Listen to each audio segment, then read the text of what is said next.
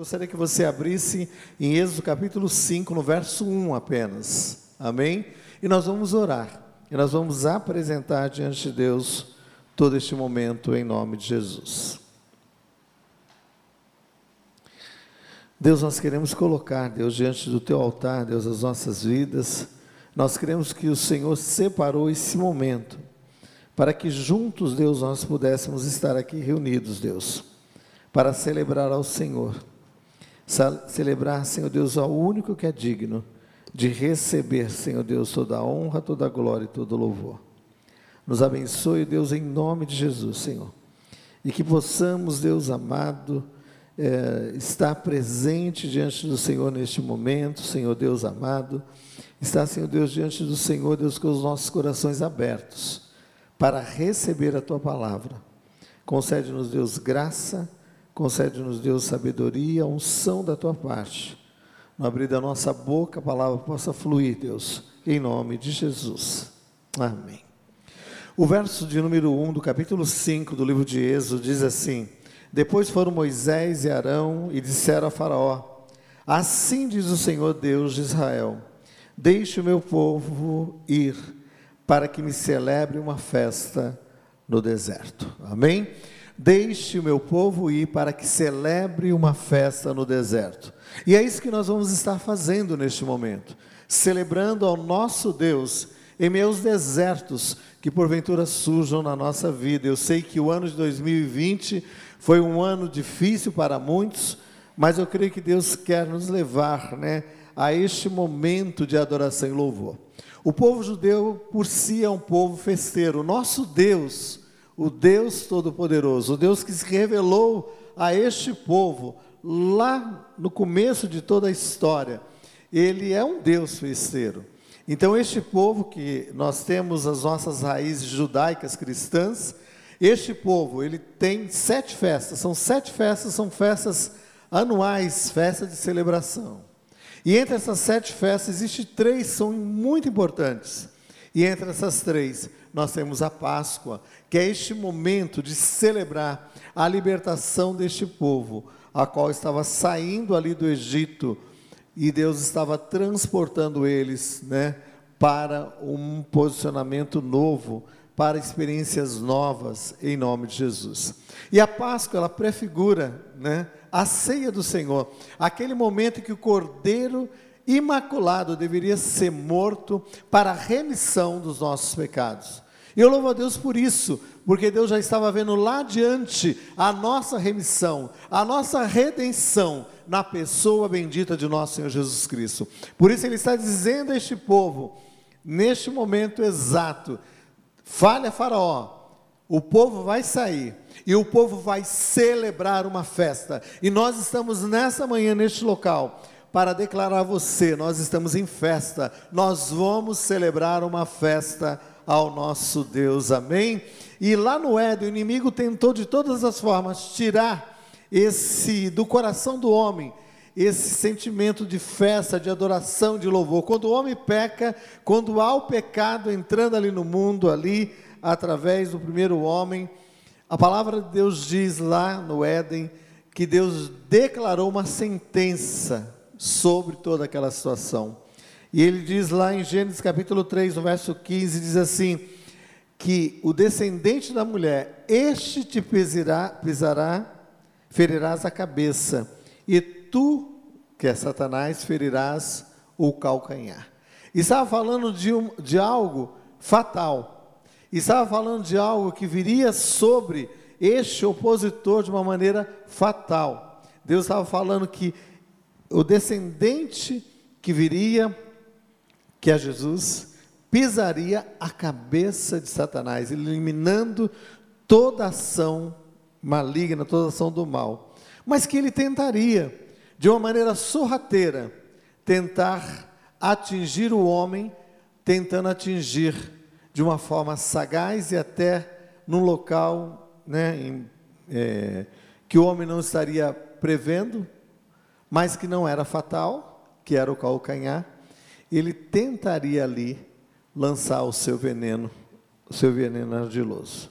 Mas louva a Deus, porque aquele suposto fracasso fez com que nós hoje pudéssemos receber em Cristo Jesus a nossa plena redenção, a nossa plena redenção consumada na pessoa bendita de nosso Senhor Jesus Cristo. Em Gênesis capítulo 12, no verso 1, o Senhor diz assim: Em ti, Abraão, serão benditas todas as famílias da terra. Então Deus estava pensando de uma maneira global que essa bênção estaria atingindo outras nações, que esta, esta bênção não estaria apenas restrita a este povo, que era o povo escolhido por Deus para a revelação e para o compartilhar dessa revelação com outras nações. E eu louvo a Deus por isso, porque hoje, como igreja, nós temos essa responsabilidade de compartilhar sobre este Deus, esse Deus que quer ser reverenciado como o único e supremo Deus. Este Deus que é um Deus de festa e que nos trouxe a este momento para celebrarmos este louvor e essa adoração. Então, em primeiro lugar, ele quer nos levar ao centro maior de adoração. Deus quer nos levar ao centro maior de adoração. Por isso ele diz lá em, em Êxodo capítulo 5, no verso 1: Deixe o meu povo ir, para que celebre uma festa. Deixe o meu povo ir. Eu não sei o que está impedindo você de louvar e adorar a Deus, mas eu quero dizer para você: Deus está dizendo, deixe o meu povo ir para que celebre uma festa. Deus quer nos conduzir a este local, este centro maior de adoração e louvor. Deus estava levando este povo a experimentar toda a ação sobrenatural de Deus onde o juízo supremo de Deus se consumaria naquela décima praga, onde o povo sairia ali do Egito, onde o sangue aspergido nos umbrais da porta, de um cordeiro que deveria ser morto, e aspergido o sangue deste cordeiro nos umbrais da porta, traria o livramento, traria essa ação sobrenatural. Mas Deus estava conduzindo o povo para fora para uma experiência maior.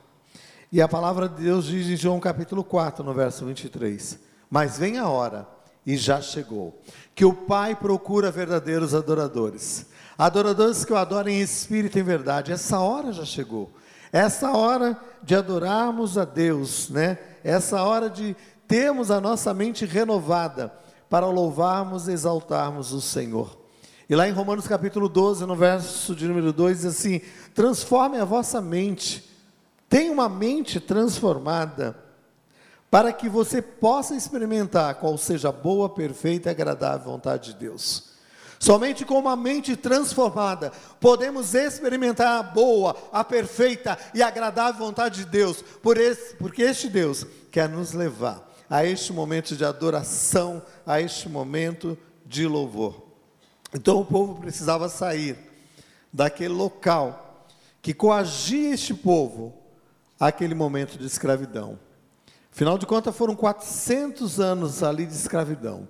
400 anos sendo subjugados ali naquele local. E Deus falou: saia deste local, leve o meu povo para um local novo. E o local de deserto fala deste local, este local de um aparente local de destruição, mas é o local onde Deus quer trazer um renovo, quer fazer com que esse deserto brilhe de uma maneira tremenda. Então eu vejo que Deus estava conduzindo o povo a este local de adoração e de louvor. Mas o inimigo estava tentando aprisionar o povo. Como o inimigo tenta nos aprisionar, tentando minar as nossas forças, tentando minar suas forças também neste momento para que você não possa experimentar essa ação sobrenatural. E no livro de Êxodo, no capítulo 5, no verso de número 4, diz assim: Então lhes disse o rei do Egito: Por que Moisés e Arão? Por que interrompeis o povo no seu trabalho? Ide as vossas tarefas. Amém? Faraó estava dizendo que Moisés e Arão estavam levando o povo né, a uma situação de improdutividade. Estava levando o povo, interrompendo o povo né, do momento do serviço ali.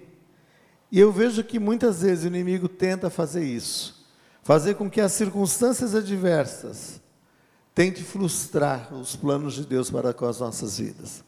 Mas as circunstâncias adversas jamais anulam o plano e a direção de Deus em todo o processo, até chegarmos ao propósito estabelecido por Deus.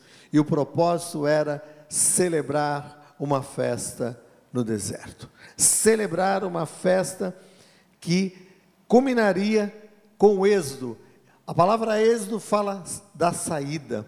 É o momento da saída.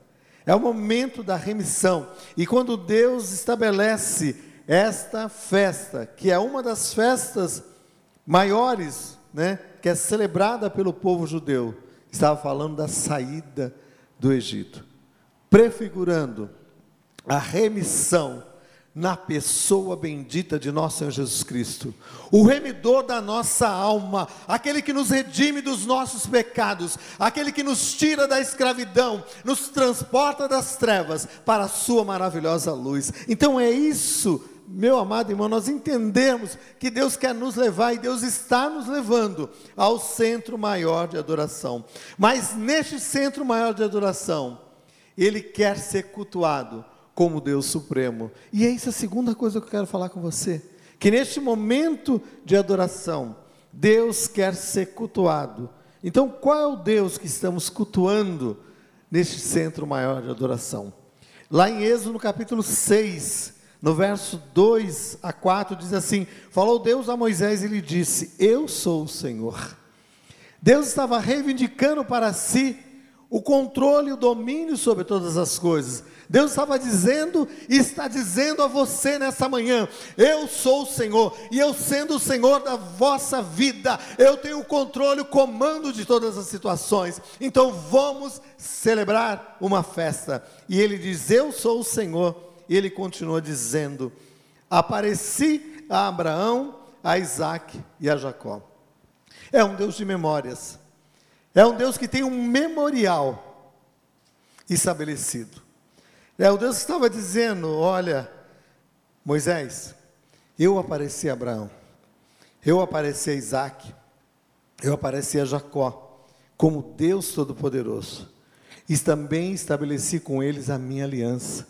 Deus estava dizendo dessa aliança que ele tinha estabelecido. Porque quando a aliança é estabelecida ali com a saída do povo do Egito, Deus estava conduzindo o povo ao momento daquela primeira aliança, que era a aliança no Sinai, mas ela não era uma aliança perfeita, estava prefigurando a aliança suprema lá na frente também, a qual seria feita num outro monte, lá no monte do Calvário, quando Cristo foi levantado. E a palavra de Deus diz: Ele atraiu para si todos. Atraiu todas as ações, diz a palavra de Deus que Deus ele amou o mundo de uma tal maneira. Então, essa festa não é uma festa de uma família, de um povo, de um grupo pequeno, seleto, não.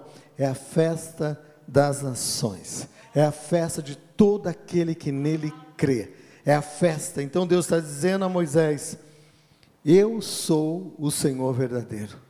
Eu sou o Senhor verdadeiro que quero ser reverenciado no meio desse panteão de deuses que estão sendo cultuados aí no Egito.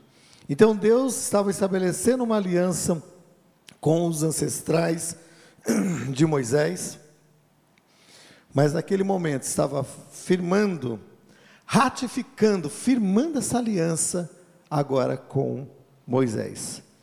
Então eu fico imaginando lá em Êxodo, no capítulo 2, no verso 23 a 25, diz assim: Os filhos de Israel, eles gemiam sob a escravidão, e clamavam ao Senhor, e o seu clamor chegou a Deus, e ouvindo Deus, atentou para a sua condição. Então Deus ouviu, ouviu o clamor daquele povo. Deus atentou para o clamor daquele povo. O gemido subiu à presença de Deus em forma de oração. Em forma de oração. Deus estava ensinando o povo que um centro maior de adoração deveria ser estabelecido, mas que nesse centro maior de adoração, orações deveriam ser apresentadas nesse centro maior de adoração. Ao único Deus, ao único que é digno, como diz lá no livro de Timóteo, ao único que é digno de receber toda a honra, toda a glória e todo o louvor. E é por isso que nós estamos aqui nessa manhã. É por isso que nós estamos aqui para celebrar ao nosso Deus. Então Deus faz com que, no meio daquela geração onde Moisés estava convivendo, surja uma esperança. Uma esperança de que algo novo ocorreria, de que algo novo estaria sendo revelado naquele centro maior de adoração. E é isso que nós estamos fazendo neste momento. No nosso primeiro culto de ceia, neste ano de 2021, entrando nesse culto de ceia, dizendo: Deus, nós queremos te reverenciar como centro maior de adoração na nossa vida neste ano de 2021. E nós temos a certeza, Senhor, que o Senhor estará nos dando um ano de celebração, um ano de vitória e um ano de recompensas que virão sobre as nossas vidas, sobre a nossa casa, sobre a nossa descendência. E lá no livro de Êxodo, no capítulo 3, no verso 6, diz assim: E disse Deus a Moisés: Eu sou o Deus de teu pai, o Deus de Abraão, o Deus de Isaac e o Deus de Jacó. Deus se revela a Moisés, dizendo: Moisés, eu quero que você entenda, você tem um referencial na sua vida, a sua família é um referencial, mas eu quero dizer para você que essa família tem este referencial, porque outros referenciais lá atrás foram estabelecidos. O Deus de Abraão, o Deus de Isaac e o Deus de Jacó. Nós temos um referencial para estabelecermos neste local, nesse centro maior de adoração, esse entendimento de quem é o Deus Todo-Poderoso, o Deus a qual nós estamos cultuando. Nós não cultuamos a Deus porque as circunstâncias estão todas boas ao nosso redor, de maneira nenhuma. Nós não cultuamos a Deus porque as circunstâncias estão boas, não. Nós cultuamos a Deus porque Ele é Senhor Supremo das nossas vidas. E este Deus, que é o Senhor Supremo das nossas vidas, Ele disse a Moisés: Eu sou o Senhor. E lá no livro de Êxodo mesmo, no capítulo 3, no, no verso 14, quando Moisés pede a Deus que se revele, trazendo um nome para que ele possa apresentar a outras pessoas quem era o Deus que tinha se revelado a ele, e Deus apenas diz a Moisés: Eu sou o que sou. Eu sou o que sou. Eu sou o que sou e te trouxe a revelação. E é tão gostoso quando nós vemos Moisés falando isso, né? recebendo essa, essa inspiração da parte de Deus, relatando essa revelação, porque essa revelação, ela está apontando lá para Jesus, quando Jesus diz: Eu sou o caminho, a verdade e a vida, eu sou a porta, aquele que entrar por mim salvar-se-á, eu sou a água viva, eu sou o que sou. É este Senhor Todo-Poderoso que nós estamos cultuando nesse centro maior de adoração. Este local onde nós estamos cultuando este Deus que aponta tudo converge para Cristo como Senhor Supremo. Eu louvo a Deus por isso, porque neste local que Moisés tem essa revelação, Deus já estava vendo lá na frente a igreja. A igreja participante de todo este momento. Então, a terceira coisa para nós finalizarmos é que a Páscoa, ela se tornaria, ela seria o centro maior de Deus desta adoração e louvor. A Páscoa seria este local, este momento, aliás, não o local, porque o local que eles tinham celebrado a primeira Páscoa ficou para trás, mas o memorial, a referência, ela continuaria com eles. E a referência é essa, em Êxodo, no capítulo 12, no verso 2 e no verso 5, diz assim: No primeiro mês do ano, o principal do mês, dos meses, cada um tomará para si um cordeiro, segundo a sua casa, um cordeiro para cada família. O cordeiro ele será sem defeito. Tomaram do sangue tomará do sangue e passará nas ombreiras das portas. Então Deus estava estabelecendo ali que haveria a necessidade de que um cordeiro fosse separado, um cordeiro por cada família. E se você ver a orientação posterior, em outro momento, Deus dizendo assim: se o cordeiro for grande, não desperdice, convide outros para participar com vocês também deste momento de celebração.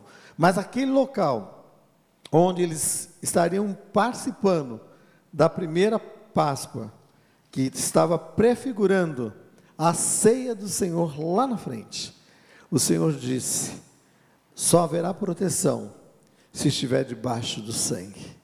Só haverá proteção. Então eu fico imaginando que não ah, os familiares não poderiam estar com um pé dentro de casa e um pé fora de casa, não. O sangue dava o limite. Todos os que estivessem dentro, em outras palavras, estariam declarando em quem estavam crendo. Estariam declarando, né? Quem era o Deus supremo das suas vidas? Estavam declarando a dependência total deste Deus. Por isso que a Páscoa ela se torna esse referencial. Seria este, este momento desse centro maior de adoração e de louvor. Em Êxodo capítulo 12, no verso 12, diz assim: Porque naquela noite Passarei pela terra do Egito e ferirei todos os primogênitos do Egito. Executarei juízo sobre os deuses do Egito. Eu sou o Senhor. O sangue vos será por sinal nas casas. Esse dia vos será por memorial e celebrareis ao Senhor.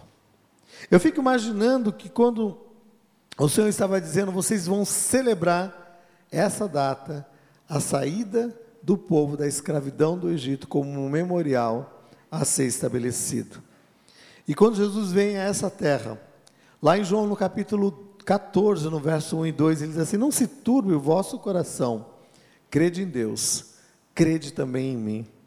Eu não sei quais são as circunstâncias adversas que têm turbado o teu coração, que tem sido turbilhão sobre a tua vida para saquear a tua paz a tua alegria. Mas eu quero dizer a você: não se turbe o vosso coração. Crede em Deus, crede também em mim. Deus estava falando ali, através dessa palavra revelada pelo, pelo Verbo da vida, por Jesus, o Senhor Supremo. Ele estava trazendo essa revelação plena de redenção em Cristo Jesus.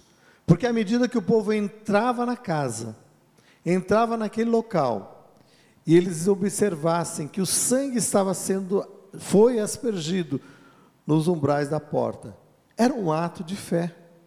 Era um ato de fé quando eles entrassem ali dentro daquela casa. Da mesma forma, quando nós participamos da ceia do Senhor, é um ato de fé que nós estamos estabelecendo diante de todas as circunstâncias, sejam circunstâncias boas ou circunstâncias ruins.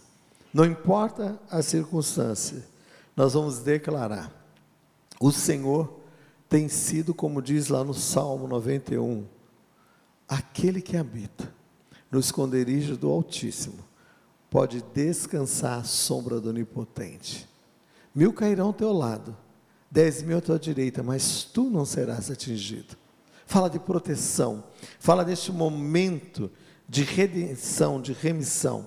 E lá no livro de Mateus, no capítulo 26, no verso 17, diz assim: Vieram os discípulos a Jesus e perguntaram a ele: Onde queres que façamos prepara os preparativos para a Páscoa? E aí no verso 26 a 28, Jesus dá todas as coordenadas. Jesus não estava perdido no contexto histórico daquele momento. Aquele povo estava comemorando a saída do povo do Egito. há mil anos, milhares de anos atrás. Mas aí, naquele momento, Jesus fala: separem o local, vocês vão para um local e nós vamos participar da Páscoa. Nós vamos participar, e Jesus sabia que era a última Páscoa que ele passaria com aqueles discípulos. Porque durante os, os, o ano, os anos de ministério de Jesus foram três anos. Então, automaticamente, ele passou outras Páscoas com eles. Mas naquele momento, Jesus sabia que era o último momento. E aí diz a palavra de Deus no verso de Mateus 26, de 26 a 28, diz assim: que enquanto eles comiam, tomou Jesus um pão. Jesus não chegou naquele momento da Páscoa e falou com eles: Não, nós vamos participar deste momento e eu gostaria aqui de estabelecer um marco, eu vou estabelecer a ceia do Senhor. Não, Jesus não trouxe essas revelações para eles de primeira mão. Jesus foi tornando todas as coisas normais, comuns, como estava acontecendo ali, era algo que eles participavam. Naquela mesa da ceia do Senhor, da Páscoa, havia ali o cordeiro, havia ali os pães, havia ali o suco de uva, o produto da oliveira, havia outras outras frutas típicas da região, talvez damasco, talvez uma tâmara, talvez. Mas é tão interessante, Jesus pega dois elementos comuns, comuns que você encontra em todo local: o pão e o suco da videira, o suco da uva. Escolhe aqueles dois e, e ele diz assim: enquanto comiam, tomou Jesus um pão e, abençoando-o, partiu e deu aos seus discípulos, dizendo: Tomai e comei. E aí no verso 28 diz assim: A seguir tomou o cálice e deu aos discípulos, dizendo: Tomai deles todos, porque este é o meu sangue, o sangue da nova aliança, derramado por muitos para a remissão dos pecados.